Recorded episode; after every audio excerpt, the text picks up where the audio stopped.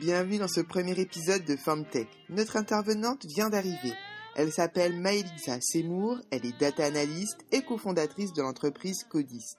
Cet épisode se découpera en trois parties. Première partie, nous parlerons de son parcours. Deuxième partie, on parlera de l'intelligence artificielle et plus précisément des biais des algorithmes. Et on enchaînera enfin sur son expérience en tant que femme noire dans le secteur des nouvelles technologies. C'est parti Bonjour Maëlisa, est-ce que tu peux te présenter? Oui, volontiers. Alors donc, euh, je suis Maëlisa Seymour, euh, guadeloupéenne d'origine. Euh, je suis actuellement installée en France pour euh, monter ma, ma start-up, qui est une start-up deep tech qui utilise l'intelligence artificielle pour faire un peu comme Google Translate, donc traduire du code en langage naturel. Donc ça, c'est une start-up sur laquelle je travaille depuis un peu plus de un an et demi maintenant. On est deux à temps complet dans cette start-up recrute en ce moment, on est en train de faire notre levée de fonds. Ça occupe la plupart de mes heures, du jour et de la nuit d'ailleurs. Mais c'est un projet que je trouve extrêmement intéressant, extrêmement stimulant et je m'épanouis vraiment dans ce domaine euh, actuellement. Et d'un point de vue un peu plus euh, historique, je dirais. Donc j'ai grandi en Guadeloupe, j'ai toujours vécu en Guadeloupe. Je suis partie après mon bac pour euh, faire ma prépa à Paris, mon école d'ingénieur en France. Donc ça, ça m'a pris à peu près cinq ans. Et ensuite, euh, pendant cinq ans, j'ai travaillé dans des grands groupes bancaires, donc BNP Paribas, Cité Générale, en tant que chef de projet informatique. Et comme j'avais un peu de temps à côté, j'ai fait un double diplôme en maths appliquées, donc euh, tout ce qui est machine learning, data science. Donc après, dans ma vie pro, j'ai évolué pour des postes de data scientist, principalement chef de projet euh, data et data scientist. Et euh, au bout d'environ 6-7 ans, j'ai eu euh, un ras-le-bol, on va dire, du salariat, une envie d'entreprendre, euh, un besoin de liberté, un besoin de me faire challenger moi-même.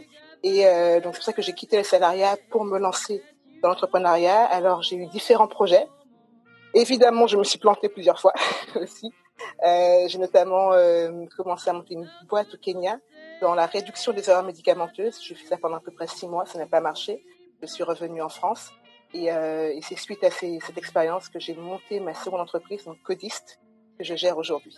À revenir déjà au tout début, donc tu disais que tu as grandi en Guadeloupe, tu es parti donc après ton bac pour euh, faire une prépa en région parisienne. Quel type de prépa t'as fait et surtout, euh, parce qu'après tu as fait des études d'ingénieur, euh, vers quoi tu t'es spécialisé En termes de prépa, alors faut savoir que j'ai un problème avec le fait de choisir, de me spécialiser. J'ai toujours fait des, des choix assez généralistes. J'ai fait une prépa euh, généraliste physique chimie dans un ingénieur, donc il y avait à peu près tout dedans. C'était la prépa Saint-Louis, donc qui est basée euh, au cœur même de Paris, et que j'ai choisi en fait, puisque en quittant la Guadeloupe, ma mère avait une crainte, c'est que je me retrouve en France toute seule, littéralement entourée de personnes blanches sans aucun repère guadeloupéen. Donc elle m'a dit, si tu veux partir, il te faut une prépa avec un internat. Donc j'ai choisi une prépa qui avait un internat, qui était très bien, donc Saint-Louis. Et suite à ça, en fait, il y a les concours à la fin de la prépa. Donc là, j'ai rejoint les mines de Nantes où j'ai fait pareil une formation assez généraliste d'ingénieur, chef de projet, qualité, ce qui m'a permis finalement après en rentrant dans des grands groupes d'être sur des postes assez polyvalents sans me fermer de porte parce que j'aime bien être un peu touche à tout, apprendre plein de choses tout le temps. Comme je m'ennuie assez rapidement, donc être stimulé par de nouveaux problèmes. Et ce que j'apprécie dans les filières généralistes, c'est qu'on arrive à avoir un, entre guillemets un vernis sur beaucoup de sujets, ce qui permet de s'adapter à plein de situations différentes et d'être un peu moins moins perdu quand on aborde de nouveaux défis. Qu'est-ce qui t'a poussé en fait déjà euh, à t'orienter vers euh, vers ces types de de métiers, vers cette orientation-là? On va dire entre guillemets le système scolaire, dans le sens où on est très vite catégorisé en tant qu'élève. Donc pour le meilleur ou pour le pire, ça, dépend vraiment de quel côté on, on se trouve. On est très vite catégorisé. Il y a des filières entre guillemets toutes prêtes pour euh, les étudiants. Et donc moi, par rapport à mon profil, par rapport à mes capacités, on m'a dit bah ce qui est le mieux pour toi, tu fais une prépa, tu fais une école d'ingé, tu rentres dans un grand groupe, tu vas monter les échelons, tu vas être manager, manager de manager, etc. Ça va être la filière parfaite pour toi. J'ai dit ok. À l'époque, j'avais 16-17 ans, donc j'ai très peu de recul sur la vie concrètement. Donc euh, quand on te dit à, à 16 ans, bah, ce qui est le mieux pour toi, c'est une prépa, je te dis bah je, je maximise mes possibilités, mes options et c'était ce qui m'offrait le plus d'options. Mais c'est vraiment, entre guillemets, un chemin qui a été tracé par le système scolaire, appuyé par mes parents. Je ne regrette absolument pas, très clairement, puisque j'ai appris énormément de choses. Mais c'était pas forcément un choix très, euh, très conscient à l'époque. D'où d'ailleurs le fait que je fasse un double diplôme par la suite, puisque c'est après avoir commencé à travailler que je me suis vraiment rendu compte de ce que j'aimais, de entre guillemets ce qui me faisait vibrer, de là où je voulais aller, d'où la seconde spécialisation. Tu as fait ta prépa à Saint-Louis, ensuite tu intègres les mines de Nantes. À la suite de cette école, tu intègres des groupes, et notamment dans le secteur bancaire, où tu deviens chef de projet. Exact. Est-ce que tu peux nous expliquer en quoi consistait euh, ce métier, en quoi consiste ce métier de chef de projet et à quoi pouvait ressembler ton quotidien à l'époque? Il faut savoir que le groupe BNP est immense, c'est-à-dire que moi, dans le campus sur lequel je travaillais, on était à peu près 10 000. Il y a 200 000 euh, employés à l'échelle mondiale. Donc, il n'y a pas un profil type de chef de projet. Tout dépend du métier dans lequel on évolue. En l'occurrence, je travaillais dans la branche informatique de BNP Paribas. Et euh, mon travail quotidien, c'était d'assurer la continuité informatique du groupe. C'est-à-dire que BNP, c'est un acteur euh, majeur de la place financière. On ne peut pas se permettre d'avoir une banque qui ne fonctionne pas. Donc, en gros, je designais des systèmes et euh, des plans de continuité pour qu'à l'échelle mondiale, les data centers de BNP Paribas continuent à fonctionner en, permanence. Donc, data center, applications, tout ça, euh, continuent à fonctionner. Donc, ce que je faisais généralement, c'était coordonner des équipes entre la France, Londres, Singapour principalement, pour pouvoir organiser des bascules de, de data center, l'exercice de continuité. Et sur ça, c'était très intéressant puisqu'en fait, on est à la fois en regard avec le métier. Et quand je dis le métier, c'est euh, les métiers euh, que nous, en tant que clients, on, voit. Donc, c'est le, front, euh, front desk, avec les applications bancaires, etc. Qui ont besoin de continuité. On est aussi en contact avec les équipes techniques qui, eux, ont vraiment les mains dans le cambouis H24 et qui ne parlent pas métier du tout. Donc, moi, j'étais un peu le, on va dire, le, le liant entre les deux, pouvoir faire les deux mondes parler et que chacun comprenne les enjeux des autres. Combien de temps tu restes chez BNP Cinq ans. Quel a été le déclic justement pour te dire bon ben il est peut-être temps de passer à autre chose? En fait, ça a été une multitude de petits éléments. C'est un peu toi comme euh, comme le vase qui se remplit jusqu'à la dernière goutte. Mais il y a eu plein d'éléments. C'est-à-dire que effectivement, de, point de vue personnel, je n'étais pas forcément stimulée énormément. Il faut savoir que dans les grands groupes, on emploie énormément de personnes, mais qui n'ont pas énormément de choses à faire. Donc euh, concrètement, je pense que je devais bosser peut-être 10 heures par semaine, ce qui, euh, au bout de 2-3 ans, on commence sérieusement à en avoir marre. Il y a le fait également que dans un grand groupe, on est anonymisé. moi, c'était mon, ressenti en tout cas. Donc, euh, on a peu d'impact sur le business réellement. C'est-à-dire qu'on a beau avoir des idées, des envies, on se fait, entre guillemets, ralentir, freiner par tout le système, qui est assez, assez massif quand même, les enjeux politiques. Il y a le fait que j'ai évolué dans un milieu qui avait une moyenne d'âge de 45 ans à l'époque, 45-46 ans. Moi, j'avais 22-23 ans. Donc, euh, il y avait un léger décalage d'âge. Il y avait un décalage également de valeur. C'est-à-dire que j'ai évolué dans mes réflexions personnelles sur comment je me positionnais dans mes choix politiques, etc. Et travailler pour une banque, ben, j'étais de moins en moins à l'aise par rapport à ça. Et le fait également qu'il y avait très peu de considération pour les individus, dans le sens où j'ai fait un double diplôme, donc j'ai gagné énormément en compétences. Je me rappelle quand j'avais été voir la RH pour lui dire, bah, maintenant, je, je que j'ai une augmentation parce que concrètement, enfin, j'apporte beaucoup plus à la boîte. Et ils m'ont répondu, ben non, en fait, tu te tais euh, tu prends cette augmentation annuelle qu'on te donne, si on t'en donne, et puis voilà. Donc là, là c'était trop. Tu as fait un double diplôme. C'est un double diplôme en quoi et qu'est-ce qui t'a motivé à, faire ce double diplôme? Alors, c'était un double diplôme en maths appliquées, donc c'était avec le, les arts et métiers à Paris. Et j'ai été motivée par ça, puisqu'en fait, bah, comme je m'ennuie un petit peu, du coup, je, lisais pas mal d'articles, je suis allée flux RSS à l'époque, et il y avait une nouvelle vague qui arrivait, c'était le big data. Donc ça remonte à, à peu près 2014, où il y a énormément d'articles qui parlaient du big data, de comment la data allait changer le monde, comment enfin, comment la data était le nouveau pétrole. Et du coup, je me suis dit, ça pourrait être intéressant de creuser un petit peu. J'ai d'abord suivi des MOOC, mais en fait, je suis quelqu'un qui aime beaucoup l'interaction, pouvoir poser des questions, j'apprends en écrivant. Donc les MOOC, c'était un bon point de départ, mais ça ne m'a pas suffi. Donc du coup, je me suis dit que ça pouvait être intéressant de faire un master avec de vrais intervenants, de vrais profs, avec de, de vrais gens autour de moi concrètement dans le domaine et pour évoluer vers un métier de la data. Donc j'avais pas d'idée forcément préconçue et c'est en suivant les cours finalement que je me suis orientée vers la partie data science. MOOC, c'est Massive Online Courses, donc c'est les cours en ligne type Coursera, Udemy. Donc c'est des plateformes qui, euh, qui donnent accès euh, à des cours. Euh, ça peut durer une journée, une semaine, etc. Dans, dans, le domaine de la data science, qui est très vaste, on, on, a la data vis, donc comment visualiser les données. Il y a le machine learning, donc comment appliquer des, des modèles statistiques mathématiques à des données massives pour faire des prédictions. Et le deep learning, qui sont des maths appliquées beaucoup plus complexes. Et finalement, moi, c'est vraiment dans la partie machine learning que je me suis reconnue et qui m'a intéressée. Donc c'est ça que j'ai pris la casquette data scientist machine learning à l'issue de ma formation. Du coup, tu fais ce double diplôme et puis en même temps, tu commences voilà à te questionner par rapport à, à la place que tu pouvais avoir euh, dans ton entreprise.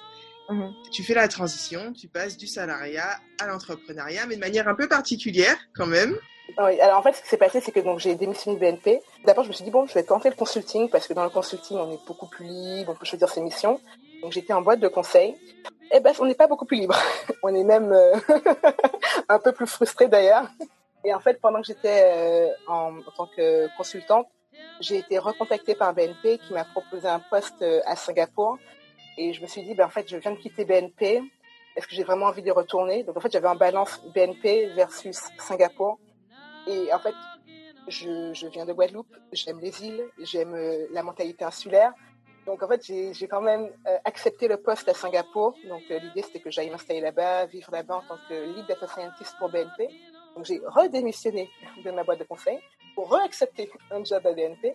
Et, et, en fait, juste avant de commencer mon boulot à Singapour, donc euh, une semaine avant, j'ai été contactée par un incubateur londonien qui en gros me dit euh, ben là, on est en train de monter euh, un incubateur à Paris, donc on existe déjà à Londres, on s'installe à Paris et on veut recruter des gens. Et l'idée, c'est que en fait, on recrute une cohorte de personnes qui ont envie d'entreprendre et on pense que ça pourrait t'intéresser. Donc, on veut des gens qui ont envie d'entreprendre, qui n'ont pas forcément d'idées. Et pendant trois mois, on les met ensemble pour qu'ils forment des binômes, ils testent des idées, stratégies de marché, etc. Et à la fin des trois mois, si leur projet est viable, on les finance. Du coup, je me rappelle, euh, une semaine avant de partir à Singapour, j'avais ma valise, mon appartement là-bas, euh, mon billet d'avion. J'appelle mes parents, je leur dis, bon, concrètement, là, j'ai le choix entre avoir un poste assuré avec un salaire ou le chômage, Pôle emploi et la galère, concrètement. C'était ça un peu qui était dans la balance. Mais euh, moi, j'avais toujours voulu entreprendre. Je, je me pose à chaque fois la question de comment on fait. Il y a plein de livres théoriques, mais euh, pratiquement entre la théorie et la pratique, il y a toujours un, écart énorme. Euh, donc j'ai la question de comment on fait, avec qui je peux entreprendre, parce qu'entreprendre seul, ça me faisait vraiment peur. Et finalement, l'option que m'offrait l'incubateur, qui s'appelle Entrepreneur First, était, répondait vraiment à toutes mes inquiétudes. Sachant en plus que, en fait, pendant ces trois mois d'incubation, on te paye. Est-ce que tu peux expliquer, peut-être pour les personnes qui ne savent pas, ce que c'est qu'un incubateur? Ouais. Alors, un incubateur, c'est une structure qui accompagne des personnes qui ont un projet entrepreneurial à lui donner vie. Donc, c'est-à-dire euh, avec un, accompagnement sur des, des, problématiques administratives, stratégiques, marketing, commerciales, technologiques. Donc, en fait, on est entouré par un ensemble d'intervenants qui ont des expériences bien spécifiques et qui vont pouvoir en continu répondre à tes questions. Donc, l'incubateur, c'est vraiment une espèce de cocon où, en tant qu'entrepreneur, on peut avancer avec une espèce de filet de sécurité. Cet incubateur, la différence, c'est que généralement, euh, c'est l'entrepreneur qui va postuler auprès d'incubateurs. Et là, en mm. fait, c'est l'incubateur qui vient à toi et qui te propose de les rejoindre, ce qui est un peu un format euh, inhabituel. Oui, en fait, c'était leur première itération à Paris. Donc euh, le nom d'entrepreneur France n'était pas du tout connu en, France. Donc là, ils cherchaient justement des gens qui étaient prêts à prendre le risque avec eux de s'installer en France, de bah, aussi d'essuyer les plâtres des, premiers, des premières fois finalement. Et, moi, ça me correspondait totalement. C'est-à-dire euh, un plan bien galère avec beaucoup de défis. Tu sais pas à quoi ça va aboutir. Ça, c'est moi. Et ton premier projet, ce n'est pas celui qu'on connaît aujourd'hui, D'abord, comme tu, tu l'as expliqué, un projet euh, qui ciblait le Kenya. Exactement. Euh, en fait, l'idée, c'est que, alors moi, j'étais en binôme avec un, expert en NLP. Donc NLP, c'est le Natural Language Processing. Donc c'est la capacité à traiter massivement des données textuelles de manière automatique. Pour pouvoir lire plein de textes, enfin, faire lire à un ordinateur plein de textes tout en en comprenant le sens. Et euh, il faut savoir que ma mère euh, travaille au CHU de Guadeloupe en tant que responsable de qualité des soins. Et souvent qu'on parlait, euh, et elle est également pharmacienne, et souvent qu'on parlait, on parlait des erreurs médicamenteuses. Et en fait, une erreur médicamenteuse, lorsqu'un médecin fait une prescription sur base de symptômes que vous avez aujourd'hui, et normalement, cette prescription est passée au pharmacien, qui met en regard la prescription et l'historique médical du patient pour s'assurer qu'il n'y a pas de contre-indication et délivrer les médicaments. Sauf que de manière générale, il y a une pénurie de pharmaciens. Donc souvent, cette revue médicamenteuse n'est pas faite et il y a des erreurs médicamenteuses. Donc aujourd'hui, dans le monde, c'est à peu près un patient sur dix qui est victime d'erreurs médicamenteuses. comme il y a une pénurie de pharmaciens, même en France, ça se voit, euh, donc les pharmaciens priorisent les, revues qu'ils font, les revues médicamenteuses qu'ils font. Tous les patients ne sont pas systématiquement revus. Donc nous, ce qu'on voulait faire, c'était créer un, un outil capable de lire automatiquement une prescription de lire automatiquement le dossier médical du patient et de lancer des warnings, des, signaux aux pharmaciens au moment où on délivre le médicament. Bah, bah, par exemple, moi, je suis diabétique. Il y a quelques années, j'ai pris un médicament et j'ai littéralement eu tous les effets secondaires du médicament. Je l'ai indiqué à mon médecin à l'époque, mais je ne me rappelle pas du nom du médicament. Ça, ça arrive souvent à, des patients où on ne garde pas en tête tous les médicaments qui euh, ont fait un mauvais effet. Si jamais un, nouveau médecin me, me represcrit un médicament parce que bah, c'est nécessaire, je n'aurais peut-être pas la présence d'esprit de lui dire Ah, mais il y a quelques années, j'ai eu ce problème-là. Mais le pharmacien, lui, est censé avoir le temps de lire les prescriptions passées euh, patient et dire il y a peut-être un risque, potentiellement, il faut remplacer par un autre médicament. Ça, c'est la revue médicamenteuse faite par le pharmacien. Et nous, ce qu'on voulait faire, comme euh, on manque de pharmaciens, c'était dès que le médecin écrit dans l'ordonnance médicament X, par exemple, là, ouvert une petite fenêtre qui dit attention, il y a cinq ans, Maëlys Seymour a eu des contre-indications par rapport à ce médicament penser à euh, une autre alternative. Ok. Ça, c'est ce qu'on voulait faire. Et du coup, on a fait le choix du Kenya parce qu'au Kenya, on avait, il y avait deux critères forts. C'est qu'ils ont un système euh, médical qui est extrêmement informatisé. Donc ça, c'est génial. C'est-à-dire que tous les dossiers des patients sont informatisés. En tout cas, il y a une grande politique d'informatisation actuellement au Kenya. Et surtout, il y a un ratio docteur, enfin médecin, pharmacien très déséquilibré. Donc il y a beaucoup plus de médecins que de pharmaciens.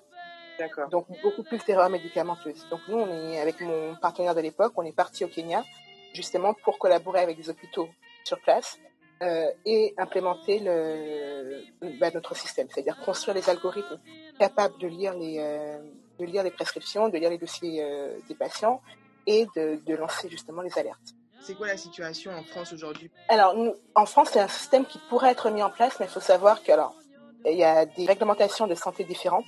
Donc l'accès aux données des patients est réglementé, mais différemment qu'au Kenya. Parce qu'au Kenya, le fonctionnement législatif fonctionne par county.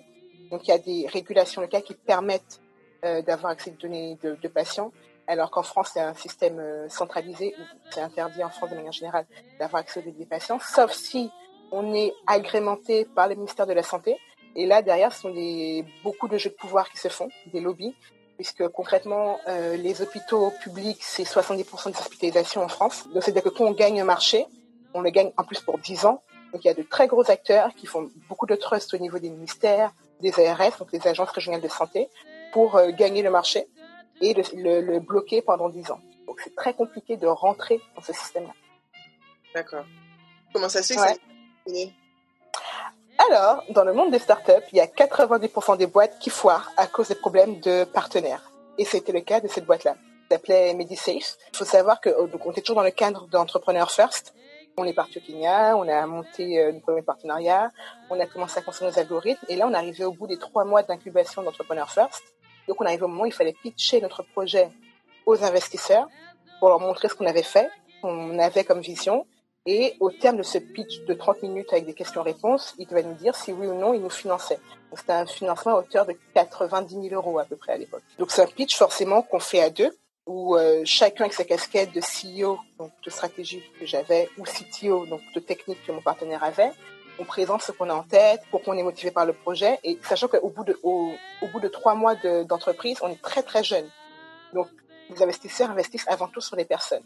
Donc moi j'avais un partenaire qui m'a planté littéralement en beauté durant ce pitch. Donc euh, donc moi je fais la partie de présentation et en fait je lui passe la parole pour qu'il présente euh, la partie technique.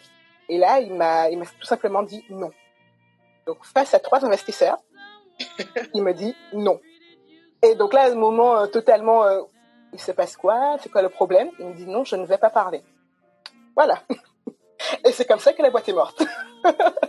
Parce que concrètement, quand tu es euh, face à des investisseurs et que déjà au niveau de l'équipe ça ne marche pas, où il y a des dissensions, on peut pas investir là-dessus. Mais moi c'est très très compliqué. De pourquoi? Ben, C'est très drôle le pourquoi. C'est-à-dire que je me suis rendu compte euh, peut-être deux trois semaines après qu'en fait cette personne vivait à la base au Canada, était venue en France pour participer à l'incubateur. Donc elle est rentrée au Canada et a repris toute l'idée avec de nouveaux partenaires. Non. Voilà. Donc je peux te dire que cette première expérience a été assez euh, instructive. Tu récupères aussi de cette première expérience qui n'a pas dû être hmm. déjà ne serait-ce qu'en termes psychologiques, émotionnels, je pense qu'il faut le temps de, de se ressaisir. et tu mm. décides de retenter l'expérience et du coup de relancer une, une seconde structure et c'est la structure encore, euh, qui est encore d'actualité aujourd'hui avec un nouveau partenaire aussi. Donc, ose refaire confiance à un nouveau partenaire. Euh, honnêtement, euh, après, il faut savoir que se passe très vite. Donc, tout, tout est en ultra accéléré. Et, euh, et en fait, la première semaine, c'est un peu une semaine de speed dating où, en fait, on est 50, donc on se connaît pas. Donc, on passe une semaine à, à rencontrer tout le monde euh, euh, autour de café pour discuter de, de ce qu'on sait faire, de ce qu'on a envie de faire, des ambitions, etc. Et en fait, mon partenaire actuel, qui s'appelle Choubadip, on, était parti prendre un café de 15 minutes. Et finalement, il y a eu une discussion qui a duré trois heures parce qu'on était on avait les, mêmes centres d'intérêt, on avait les mêmes ambitions, on avait, en fait, il y, avait énormément de points de convergence. Donc ça, ça m'a déjà rassuré sur euh, sur le moment. Et j'avoue, j'étais pas en mode naïf comme la première fois. Donc j'ai quand même pris des précautions euh, sur l'information que j'ai divulguée, que j'ai partagée avec lui. Mais au bout de, deux semaines de travail ensemble, la, confiance s'est vraiment installée et en fait, finalement, on, apprend énormément de ses erreurs. Et je me suis rendu compte qu'au cours de ma première expérience, le, premier partenariat qui avait foiré, euh, j'avais eu un peu des warnings que j'avais éteints en me disant, ben non, en fait, c'est euh, parce que tu es nouvelle dans le monde de l'entrepreneuriat, tu sais pas trop, on fait confiance et tout. Et finalement, j'ai eu des warnings que j'avais pas écoutés. Et euh, donc là, j'ai pris le parti de vraiment faire confiance à mon instinct, à mes intuitions. Et j'avais une très bonne intuition par rapport à, mon nouveau partenaire, Choubadip, et je ne regrette vraiment pas parce que là, ça fait un an et demi qu'on travaille ensemble, ça fait un an et demi qu'on est toujours alignés. Forcément, je ne vais pas vous mentir, il y a des hauts, il y a des bas, il y a des questionnements, tout ça. Mais on a cette volonté, cette énergie commune qui fait qu'on continue à avancer ensemble. Ça se passe très bien. Codiste est né de nos expériences respectives parce que moi, je venais effectivement d'un grand groupe BNP. Et BNP, il faut savoir que ce sont des systèmes informatiques qui ont entre 40 et 50 ans à peu près. Donc du code qui est entre 40 et 50 ans. Et euh, justement, dans, dans, la partie continuité dont je me chargeais à l'époque, on avait énormément de mal à faire évoluer les systèmes informatiques puisqu'ils étaient tellement vieux, on avait perdu la connaissance associée à ces systèmes. Donc on perdait, euh, je sais pas, pour faire, pour créer une application, au lieu de prendre deux mois, on prenait deux ans. Concrètement, c'était ça. Donc en fait, les systèmes sont tellement vieux, tellement rouillés parce que le code, c'est littéralement comme un être vivant. C'est-à-dire que dans un grand groupe, on va avoir des milliers de développeurs qui contribuent ensemble une base de code commune. Donc chacun, tous les jours, va rajouter un petit bout de code à droite, à gauche. Et donc c'est une espèce de, de, grosse masse organique qui évolue, qui change, qui se modifie en permanence.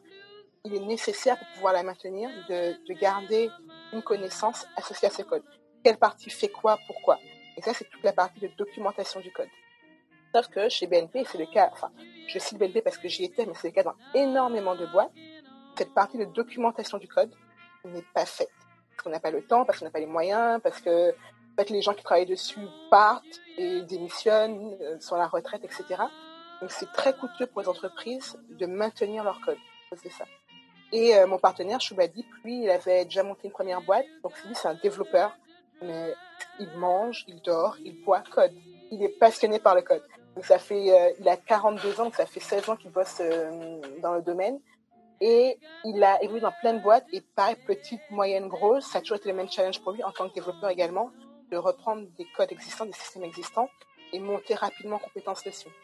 Donc nous, on s'est dit, ben, pourquoi ne pas créer un truc, on ne sait pas quoi encore, mais un truc qui permet de gérer toute cette connaissance associée au code de manière automatique. Et là, ça a été le point de départ de Codist. Après, on a raffiné l'idée, donc en termes de process, c'est-à-dire que nous, on vient avec euh, une idée très générale et en fait, pour monter une boîte, il faut répondre à un problème. Donc, qu'est-ce qu'on a fait? On a appelé les développeurs, les chefs techniques, des tech, etc., pour leur poser des questions sur quels étaient leurs challenges au quotidien, quels étaient leurs besoins, leurs frustrations. Et ça, on a fait ça pendant à peu près un mois. Et avec toutes ces interviews, on a réussi à raffiner le problème, raffiner la vision également.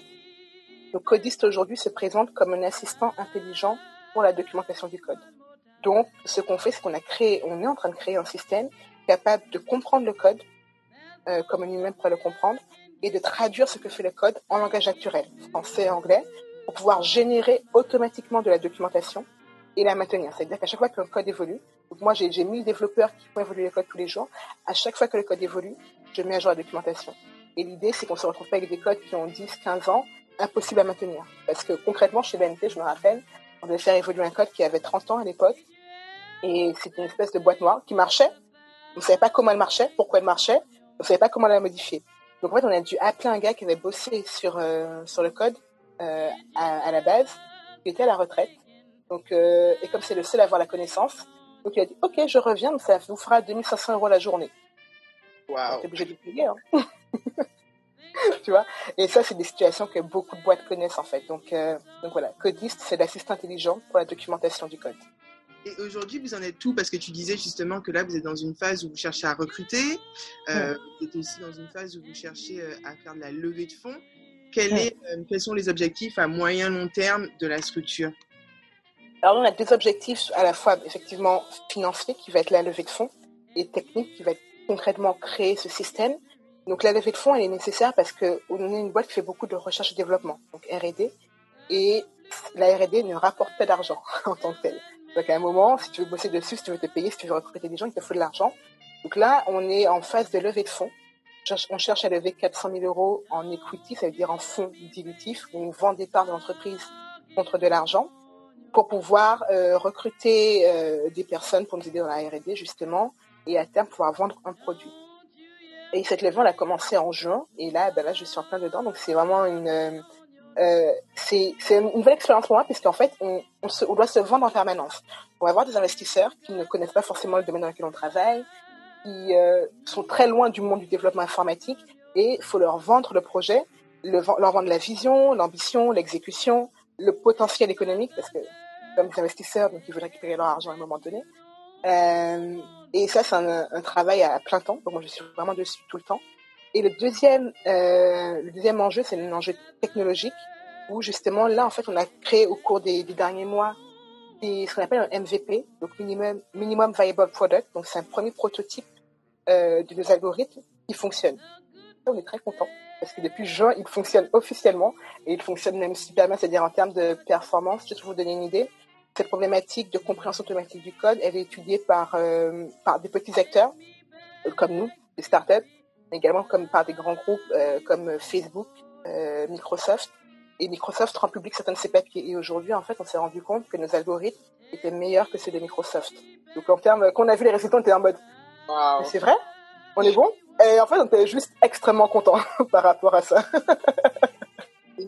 Donc, euh, en fait, on, on, sait que techniquement c'est possible. Là maintenant, il faut avoir des ressources, avoir euh, avoir euh, énormément de de, de, de bras qui mettent les mains dans le cambouis pour pouvoir faire avancer les choses, mais c'est possible. Et c'est tout l'enjeu des mois à venir, c'est de dire que là, on a fait un premier MVP sur un, un périmètre très réduit, étendre le périmètre et par rapport à ça, pouvoir réellement créer un produit qu'on pourra vendre derrière quelque chose moi, que j'avais beaucoup aussi euh, aimé dans ta vision quand on avait échangé ensemble et que j'aimerais bien que tu puisses réexpliquer, c'est que tu me disais que toi, ton ambition, ce n'est pas euh, de faire en sorte que cette structure, euh, elle dure 10 ans, ou en tout cas que tu restes à la tête de la structure pendant 10 ans. L'objectif, vous avez tous les deux avec euh, votre partenaire une, une, vision en fait qui est, euh, bon, je vais te laisser le dire, mais euh, vous avez une certaine vision. Je te laisse nous expliquer. oui, en fait, donc moi, comme j'ai dit, je suis guadeloupéenne, mon cofondateur est indien. Euh, donc pareil, il a toujours vécu en Inde, il est né en Inde, il a toujours vécu en Inde. Et on a tous les deux l'ambition de rentrer chez nous. Donc moi en Guadeloupe, puis en Inde. Donc déjà de base, l'entreprise qu'on monte aujourd'hui, une entreprise qui est entièrement en, une entreprise à distance. Donc tous les gens avec lesquels on travaille ne sont pas en France. Typiquement, ils sont en Inde, au Portugal, en Amérique latine. Donc on, gère tout à distance. Et l'ambition pour nous, c'est de vraiment créer une entreprise tech au sens expertise technologique et de pouvoir revendre une technologie à terme. Donc faire ce qu'on appelle un exit, on revend la technologie et euh, à échéance 5 ans à peu près pouvoir être vraiment chez nous et réinvestir ce qu'on aurait pu tirer de cette entreprise dans des dans nos projets euh, personnels. Donc euh, c'est que mon cofondateur lui c'est vraiment un geek. Hein. Donc lui ce qui l'intéresse c'est euh, la physique quantique. Donc il veut pouvoir travailler dans le dans le quantum computing typiquement. Moi c'est rentrer en Guadeloupe, c'est pouvoir euh, avoir la dépendance financière dont j'ai besoin pour mener mes projets personnels et, euh, et en accord également avec mes valeurs euh, politiques. Donc, euh, c'est vraiment acquérir cette indépendance financière via l'entrepreneuriat. Bah, écoute, ça nous permet de faire une belle transition justement sur cette partie un petit peu plus technique et que bah, tu puisses nous expliquer déjà dans un premier temps ce qu'est donc l'intelligence artificielle pour celles et ceux qui ne sauraient pas. Et ouais. ensuite, on va parler d'une notion que j'ai trouvée passionnante quand on a échangé également, qui est les biais des algorithmes, et qu'ensuite on puisse discuter là-dessus. Alors, l'IA, alors déjà, il faut préciser un, une chose, c'est que intelligence, c'est le sens anglais du terme. Donc c'est au sens information. Donc intelligence artificielle, ou artificial intelligence, c'est comment créer, grâce à des algorithmes, des informations qui sont actionnables. Et actionnables, c'est dire donc on peut tirer des décisions. Donc ça peut être euh, prédire la météo, ça peut être euh, prédire des accidents de la route. Voilà, c'est comment euh, rassembler des informations qui existent un peu partout, qui ne donnent pas sens à l'échelle humaine, mais qui sont compréhensibles par des algorithmes. Des algorithmes assez puissants pour pouvoir créer des, des patterns et dire, ben, quand j'ai mille éléments différents et que ces mille éléments sont toujours ensemble, j'ai toujours le même résultat. Et c'est ça l'intelligence artificielle. Pouvoir détecter des patterns qui ne sont pas triviaux, pas évidents pour l'œil ou la compréhension humaine. Et je dis ça dans le sens où, je ne sais pas si vous vous rappelez, euh, en physique au, au, collège, où il fallait tracer des droites, température, pression, des choses comme ça, on demandait de tracer une droite. Et là, c'était un algorithme, par exemple, qui utilise deux paramètres, la température, la pression, pour prédire euh, quelque chose. C'est ça l'IA. Sauf qu'au lieu de le faire avec deux paramètres, ça le fait avec des milliards de paramètres. C'est la différence. Et à l'échelle de l'œil humain, ne peut pas comprendre un milliard de paramètres. Ce qui est intéressant, c'est comme tu dis, l'idée dans l'IA, c'est de pouvoir avoir des patterns et donc du coup de prendre des paramètres. Et ces paramètres, généralement, ce sont les données. Mm. Est-ce que tu peux expliquer justement quelles sont les données? Parce qu'aujourd'hui, on nous dit souvent euh, les données, c'est un petit peu euh, l'or, euh, tu vois, l'or en zéro. Qu'est-ce qu'une donnée? Tout est une donnée. Littéralement, tout est une donnée. Et après, la donnée a de la valeur en fonction de ton besoin. Euh, je ne sais pas si je suis Google Health, par exemple, ta respiration, ton pouls, ton, euh, le nombre de pas que tu fais, ce sont des données qui vont m'être utiles pour pouvoir te prédire euh, le nombre de calories dépensées, ton régime alimentaire, etc. Si je suis AXA, ton, la manière dont tu conduis, la vitesse à laquelle tu roules, la, la vitesse, le, tes freinages brusques, ce sont également des données vont me permettre de prédire ton score d'assurance. Donc, littéralement, tout ce qu'on fait, tous les mots qu'on dit, toutes les décisions qu'on prend sont des données qui sont potentiellement utilisables par une tierce personne. Une fois qu'on a les données, comment on les, comment on les traite, comment on les récupère euh, Alors, ça dépend, c'est-à-dire qu'on peut avoir des données voix, par exemple. Euh, je sais pas si, on prend Siri, Alexa, tous les, euh, assistants sur les téléphones ou à la maison, sont des, capteurs qui vont enregistrer des sons, ce que vous allez leur dire, et qui vont les traduire sous forme de données numériques. Parce qu'il y a une chose importante à comprendre, c'est que on parle d'IA, de machine learning, de data science, c'est forcément avec des données numériques. Un ordinateur ne peut pas comprendre une donnée symbolique. Un ordinateur ne comprend pas un son. Un ordinateur ne comprend pas un texte. Un ordinateur va comprendre des données chiffrées. Donc toutes les données, euh, par exemple le mouvement que je fais là, c'est une donnée toutes les données qu'on fait doivent être traduites en, en, données numériques. Donc lorsque vous avez Siri qui enregistre un son, par exemple, ce son va être traduit sous forme de courbe, comme euh, on peut voir, euh, je sais pas, en, enregistrement audio, et ça, ça va être transformé en données numériques. Quand euh, vous avez de la reconnaissance faciale sur Facebook, l'algorithme ne comprend pas la photo. L'algorithme va comprendre une série de pixels qui ont des variations d'intensité on va avoir des pixels en format RGB, rouge, euh, euh, red, green, blue, euh, qui, va, qui vont avoir des chiffres différents. Donc tout doit être transcrit en données numériques pour être alimenté en entrée d'un algorithme, qui va pouvoir faire une prédiction. Donc typiquement Facebook, vous allez, mettre une photo, il va capter les, tous les pixels, va se dire là en fait cette combinaison de pixels correspond à un visage, ce visage correspond à, à je sais pas, Alison, au hasard, que j'ai déjà vu sur notre photo. Donc, je vais pouvoir prédire que sur cette photo, je trouve Alison. C'est ça un peu la chaîne de, de valeur qu'il y a derrière. Qui est intéressant, c'est que dans l'intelligence artificielle, pour qu'on puisse euh, commencer à parler d'intelligence artificielle, il faut des données en masse. Énormément de données. Énormément de données, c'est-à-dire que quand, quand je vous dis qu'on a des modèles qui ont des milliards de paramètres, c'est littéralement ça. Là, le dernier modèle qui est sorti, qui était fourni par OpenAI, euh, c'est un modèle qu'on appelle GPT-3 qui est en mesure de comprendre et de générer des textes de manière automatique. Donc concrètement, à ce modèle-là, vous lui donnez un sujet, lui donnez euh, des paramètres comme euh, est-ce que tu dois être drôle, est-ce que tu dois être satirique, cynique, etc. Et avec ces informations-là, il génère un texte qui fait sens et qu'on ne peut pas distinguer d'un texte écrit par un humain. Et pour pouvoir générer un modèle aussi puissant, il faut des, centaines de milliards de données ils vont être récupérés sur Internet. Ça peut être Wikipédia, les sites web, les sites d'information, tous les données textuelles vont être récupérées pour être alimentées, euh, pour pouvoir entraîner les algorithmes. Et ça, ça vaut pour tout. C'est-à-dire que pour pouvoir détecter des patterns et dire quand j'ai cette combinaison d'éléments, j'arrive à tel résultat, il faut que l'algorithme ait énormément d'informations qui lui sont données en entrée pour pouvoir apprendre. Et on se rend compte qu'un algorithme qui n'a pas assez de données en entrée est énormément biaisé, euh, c'est-à-dire va très mal apprendre et donc va très mal prédire en sortie. Tu fais ma transition, euh, tu me fais très bien. Parce que du coup, pour cette transition, j'aimerais qu'on prenne un exemple. C'est l'exemple dont tu m'avais parlé par rapport euh, au scandale qu'il y avait eu en 2018 avec Google. Parce que, généralement, ben, comme tu dis, s'il y a un manque d'entrée au départ ou si les données à l'entrée sont biaisées, tu vas nous expliquer comment, mais ben, du coup, derrière, ça a des conséquences. Effectivement, le biais peut arriver à, différents niveaux. Les données d'entrée peuvent être biaisées, c'est-à-dire que le scandale de Google, en l'occurrence, c'est euh, qu'en 2018, euh, quand on faisait des recherches sur euh, Google Images, par exemple, on tapait homme noir, on avait des images de singes qui apparaissaient. Ou alors des tags automatiques où sur des images de singes, on taguait un homme noir, typiquement. Ça, c'est parce que les algorithmes, c'est pas que les algorithmes sont racistes ou autres, c'est que les personnes qui ont entraîné les algorithmes ont donné énormément d'images de personnes blanches, parce que généralement, les gens qui font les algorithmes de science sont blancs aujourd'hui. Donc, on donne ce qu'on connaît finalement. Donc, les algorithmes ont très bien appris sur les visages, sur les faciès des personnes blanches et ont eu très peu d'exemples de personnes noires, donc étaient incapables de reconnaître des personnes noires. Donc, on fait des suppositions très générales et, forcément très fausses derrière. Et ça, c'est, il faut bien comprendre que l'IA, de manière générale, ça reste un outil. Au même sens que, c'est pas, une fourchette c'est un outil, un marteau c'est un outil, l'IA, ça reste un outil. Et le résultat fourni dépend des gens qui l'utilisent et de l'objectif dans lequel ils l'utilisent. Arrive à cet enjeu du biais des algorithmes. Pourquoi justement aujourd'hui les biais des algorithmes c'est un véritable enjeu lorsqu'on parle d'intelligence artificielle?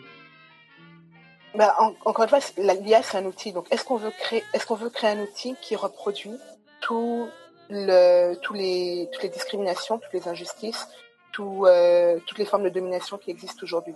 À mon avis, non. Donc, l'intérêt de, prendre ce, problème dès maintenant dans l'IA, donc très tôt, et d'intégrer cette notion morale, sociétale, politique à l'IA, c'est de se dire, bah, c'est un outil et est-ce qu'on veut vraiment construire un futur meilleur ou pas? Et aujourd'hui, il y a énormément d'initiatives, pour le moment individuelles, mais qui commencent à, converger pour dire que l'IA doit être responsable. Elle doit être responsable parce que, par exemple, je parlais de OpenAI qui a sorti un dernier modèle qui peut générer des textes, mais ces textes, ils ont appris sur des données existantes. Et donc les textes qui sont générés sont extrêmement racistes, sexistes, euh, vulgaires, dans le sens insultant. Parce que des, les algorithmes ont appris sur euh, des posts Facebook, sur des posts Twitter, et, on sait à peu près à quel niveau ça vole à l'échelle mondiale dans, ce domaine-là. Et donc tout l'enjeu, c'est de se dire, ben, qu'est-ce qu'on met en entrée des algorithmes pour prédire quoi?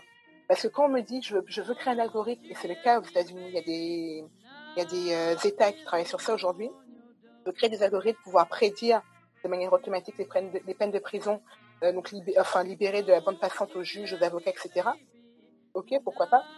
Mais quand tu donnes en entrée uniquement des informations sur les condamnations passées, bah, tu ne fais que renforcer les biais racistes des jugements aux États-Unis, parce qu'on sait pertinemment que pour un même crime, le, la chance, enfin le risque, pardon, de se faire condamner est trois à quatre fois plus élevé pour une personne noire, pour un homme noir, que pour un homme blanc.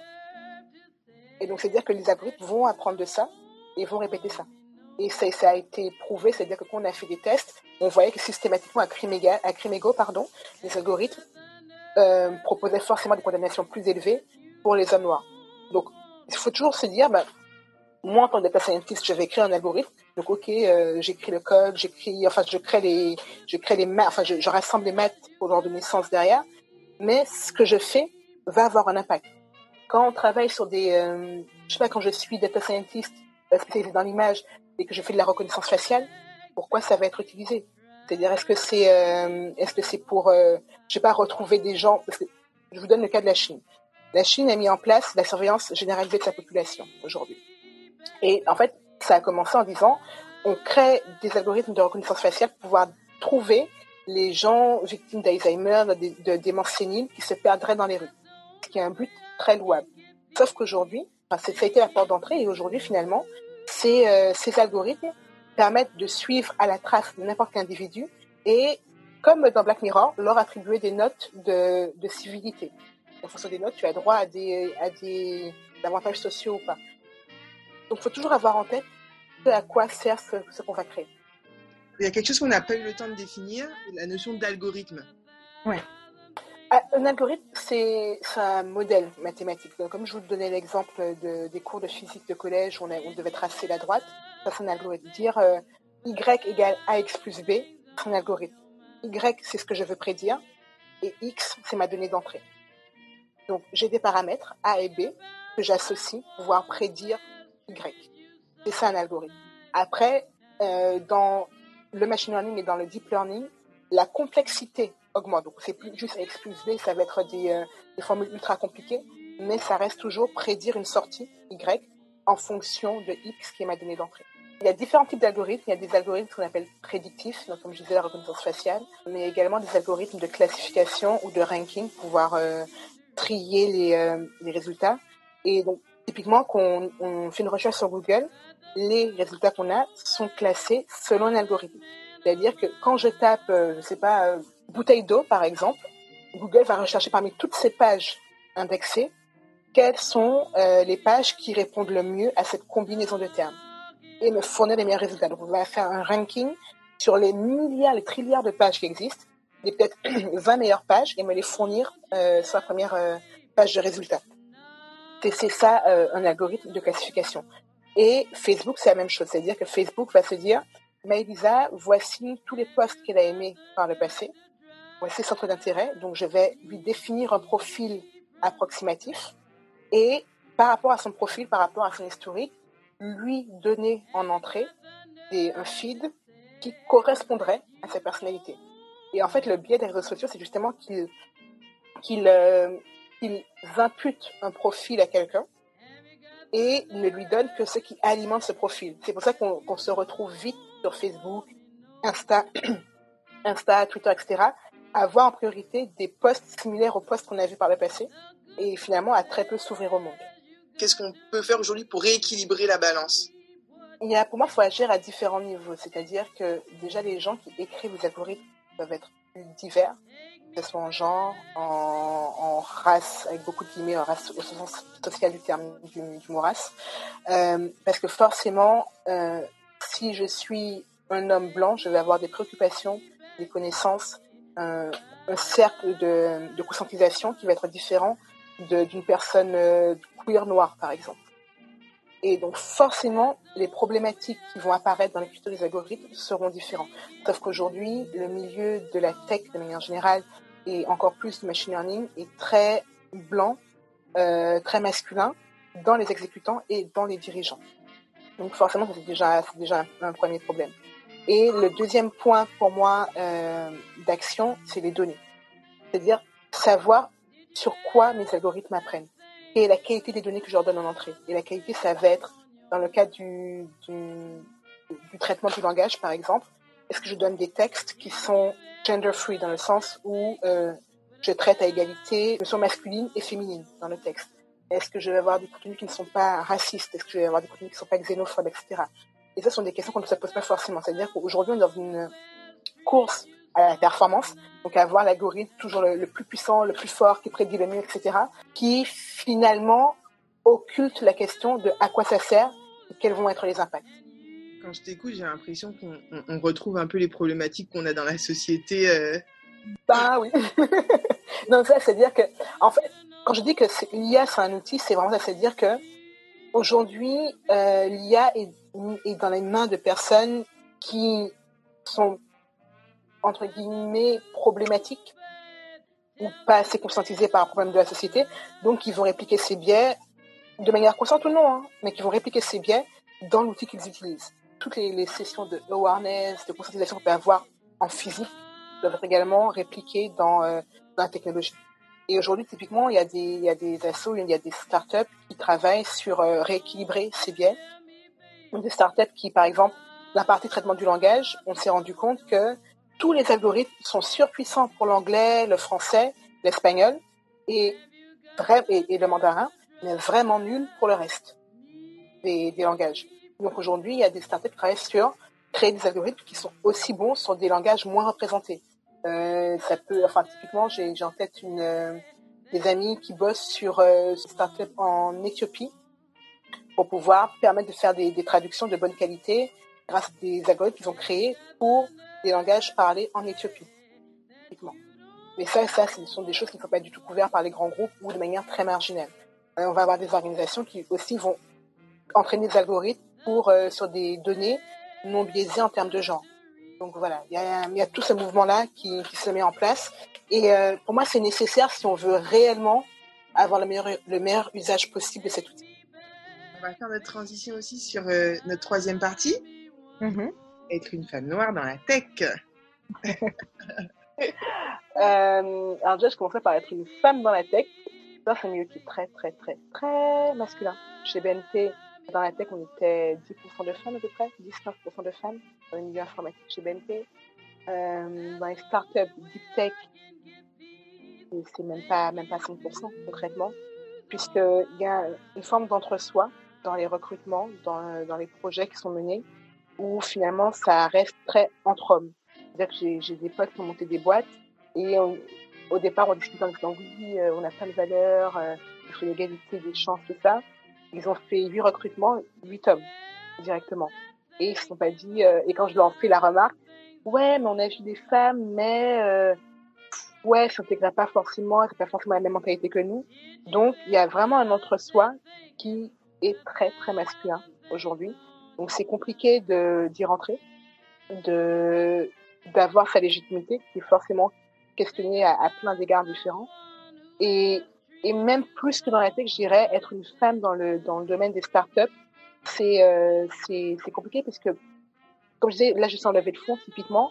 Et euh, la levée de fonds, on a affaire à des investisseurs hommes principalement, mais également plein de préjugés sur ce que devrait être un entrepreneur, sur les qualités humaines que devrait avoir un entrepreneur. Et moi, j'ai eu plein de fois des remarques où me disaient, ouais, mais t'es pas si viril, ouais, mais tu mets pas, je sais pas, tu n'as pas la même vigueur. Euh, enfin, ce type de remarques où en fait, on est questionné par rapport euh, aux, qualités attribuées aux gens. Et être noir, là, en fait, ça évolue un petit peu. Y a très clairement, depuis le décès de George Floyd, il y a un, mouvement massif de conscientisation ou de réaction, en tout cas, euh, surtout dans, dans, les pays anglo-saxons, donc États-Unis, Londres, qui influent énormément dans le milieu des, des startups aujourd'hui. Donc il y a un peu plus de sensibilisation par rapport à la question raciale. Mais il n'empêche qu'en évoluant en France, on a droit à énormément de préjugés. Moi, en tant que femme noire, en plus, je suis dans une start-up, mon cofondateur est indien. Donc, euh, j'ai énormément de remarques ou de sous-entendus qui peuvent être exotisants ou néocolonialistes. Et en fait, on ne peut pas forcément réagir à ça. On n'a pas forcément le pouvoir euh, d'avoir la parole, de, de remettre les gens à leur place. Donc, il y, y, a des moments où c'est quand même frustrant. Ce qui est intéressant, c'est que tu as eu l'expérience donc en tant que hum, salarié, mais aussi en tant qu'entrepreneur. Comment aujourd'hui ben, tu navigues tu vois, dans, ce secteur? Est-ce que quelles sont les clés aussi que tu as aujourd'hui à ta disposition pour, euh, pour pouvoir euh, faire face, tu vois, euh, à cette, à cette réalité-là? Vos clés collectif. dans le sens où qu'on soit femme, qu'on soit noire, qu'on soit femme noire, on va avoir affaire à, des, à un certain nombre de préjugés, de discrimination, et pour moi, c'est essentiel d'avoir des lieux virtuels ou physiques où je peux me retrouver avec des personnes avec lesquelles je n'ai pas à justifier des difficultés que je rencontre, mais plutôt à penser aux solutions. Et c'est là tout l'intérêt d'avoir des collectifs, des rassemblements. On peut mettre le nom qu'on veut dessus, mais d'avoir un groupe de personnes de confiance, des alliés, qui peuvent aider à déjà mieux vivre la situation, à y faire face, et encore mieux, créer un réseau derrière capable de s'entraider dans le futur. Parce qu'il ne faut pas se mentir, aujourd'hui, le, le en France en tout cas, le profil typique de entrepreneur, c'est un gars sorti d'école d'ingé ou de commerce, souvent avec une famille relativement aisée, donc il est en mesure de prendre des risques, euh, des risques financiers. Dans le meilleur des cas, une famille qui a du réseau déjà, donc des clients potentiels. Et tout l'intérêt de se créer un réseau de personnes qui passent par, enfin, qui ont affaire au même challenge que nous, une discrimination que nous, de pouvoir se créer un réseau, peut-être moins fort, mais un réseau quand même sur lequel on pourra compter pour, euh, pour s'appuyer, se lancer et se développer. Moi, ce que j'ai, ce que j'ai beaucoup aimé aussi quand, quand j'ai découvert ton parcours et, euh, par rapport aussi aux échanges qu'on a eus, c'est que tu as une vraie euh, conscience politique en lien avec tes actions mm-hmm. et que c'est justement le fait d'être une femme noire, ça veut dire un certain nombre de choses pour toi. Est-ce que tu peux nous, nous, dire un petit peu aussi comment cette conscience politique, elle s'est un peu construite euh, Alors, c'est déjà une vision qui s'est construite au cours du temps, qui se construit encore aujourd'hui, puisque en fonction des gens que je rencontre, des lectures que je fais, on en apprend vraiment tous les jours. Mais d'un point de vue euh, chronologie, ça a commencé en fait euh, de mémoire 2016-2017, où je, je j'étais chez BNP à l'époque et je me posais beaucoup de questions sur euh, ma place dans ce milieu-là en tant que femme noire, parce que j'ai quand même affaire à des remarques sexistes principalement, racistes et xénophobes de temps en temps également. Et je me questionnais sur ma place. Euh, et en 2017, il y a le film d'Amandine Gay qui est sorti Ouvrir la voie. Et, et là, c'était un peu euh, un point de ralliement très fort où finalement, il y des centaines dans les salles de cinéma ou dans, dans les tables rondes et tout. Et on se disait, OK, donc réellement, je suis pas seule. Je savais qu'il y a un problème, j'ai pas forcément les mots. Il n'y a pas forcément eu de cristallisation autour de ça. Et là, ça a commencé à se faire. Et du coup, ça m'a vraiment permis de remettre en perspective, moi, les challenges que j'avais eu à faire face, la colère que je pouvais ressentir la frustration. Et, finalement, via notamment le collectif Moissy, que j'ai découvert par la suite, mettre des mots, des notions sur euh, ce qui n'était que des sentiments jusqu'à présent. Mettre des termes, comprendre, euh, en fait, déjà avoir une approche systémique des choses pour commencer. Et c'est dire c'est pas c'est pas qu'une une question d'individus, de, de personnes isolées, mais il y a des fonctionnements systémiques qui peuvent se répliquer qui ont des mécanismes de, domination, qui ont des mécanismes, oui, oui, de, captation du pouvoir également. Je vais mettre les mots sur ça. Un peu découvrir ce que c'était qu'un collectif, fonctionner en collectif. Je suis proche idéologiquement du, collectif, mais je n'ai jamais rejoint en tant que ça a été très, très intéressant pour moi de, de découvrir tout ça.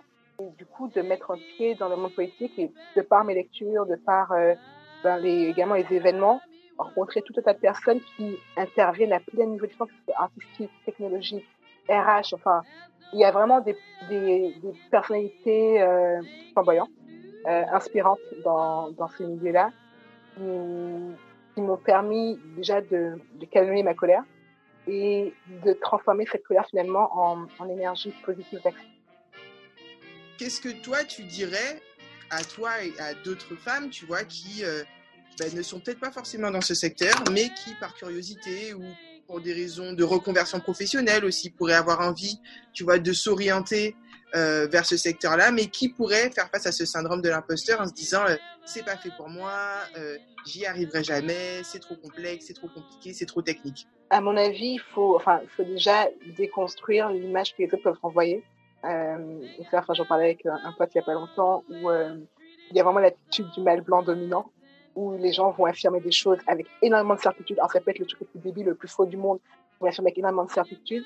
Et je me suis rendu compte, de par mes connaissances, justement, qu'il y avait beaucoup de gens autour de moi qui affirmaient des choses, des, encore une fois, des faits, des certitudes. Et quand je creusais, bah, je me rendais compte que c'était pas vrai. Donc, il y a énormément ce jeu d'apparat. Et donc, pouvoir être conscient de ça chez les autres, déjà permet de se rassurer par rapport à soi, de dire, bah, soit j'ai le choix de bah, de faire comme eux, donc aussi de me créer une forme de carapace, de masque euh, que je mets en société, où, euh, où j'arrive euh, bah, un peu en mode Beyoncé, pardon, où euh, on va voir Beyoncé versus Sasha Fierce, où on se dit bah c'est un rôle que je joue et, juste bah, pendant cette, heure de réunion, je vais agir comme un homme blanc dominant, c'est-à-dire prendre ma place, prendre l'espace, par l'effort, interrompre les autres, pas forcément dans, le sens impoli du terme, mais affirmer sa parole ça va la personnalité de la personne, ça marche très bien et c'est cool. Et aussi se dire, ben, finalement, ils sont pas beaucoup plus calés que moi, ou ils sont pas, euh, enfin, on est à peu près à un niveau égal. Et se dire, j'ai le droit de poser des questions. En fait, on a le droit de pas savoir. Et se dire, j'ai le droit de pas savoir, ben, ça rassure parce qu'en fait, le syndrome de l'imposteur vient ben, justement du fait qu'on sait pas et qu'en face, on a des gens qui affirment avec énormément de conviction et on se dit, ben, en fait, non, c'est pas sûr et tout. Et donc, s'autoriser à poser des questions, ça démystifie finalement ce de l'imposteur. Et, et en le faisant, je me suis rendu compte quand je posais des questions aux gens qui affirmaient des choses, finalement, bah, ils ne pouvaient pas me répondre. Donc poser des questions, euh, c'est dire que c'est pas grave si on ne sait pas. On n'est pas obligé de tout savoir dans la vie, très clairement. Et finalement, posant des questions, ça m'a même permis de rencontrer de très belles personnes d'apprendre de nouvelles choses, de, de, grandir aussi. Et finalement, dans les relations humaines, ça rassure les autres de se dire, bah, bah en fait, moi, j'ai quelqu'un qui ose poser des questions, donc euh, qui n'est pas un je sais tout, et que finalement, j'ai envie d'aider. Merci. Merci Maëlisa, merci pour ce temps que tu nous as accordé aujourd'hui. C'était inspirant, c'était intéressant et je pense que tu pourrais en, dire encore tellement plus. suivre avec, euh, avec grande attention parce que tous tes projets euh, sont tous plus intéressants que les autres. J'espère aussi bah, à toutes les personnes qui ont suivi ce webinaire que ça vous a plu, que vous avez appris des choses, que vous avez découvert de nouvelles choses, que vous avez été inspiré et que ça vous a aussi peut-être donné envie d'en savoir un petit peu plus sur le secteur de la tech ou même pourquoi pas développer vos compétences dans le domaine. Je remercie aussi encore une fois ben, les deux partenaires qu'on a, donc Aquabafest et Educarib. Et puis par rapport à FormTech, on revient donc le mois prochain. On va parler de CRM. Merci à toutes et tous et merci encore Maëlisa. Merci à toi, Wendy. Merci de l'opportunité aussi parce que j'ai vraiment apprécié l'échange et toute la préparation qu'il y a eu avant. franchement, merci beaucoup euh, et, je suis vraiment ravie d'avoir pu échanger sur mon parcours. Et si jamais il y a d'autres questions auxquelles j'ai pas répondu, bah, j'ai un LinkedIn, donc n'hésitez pas à me contacter aussi si vous le souhaitez.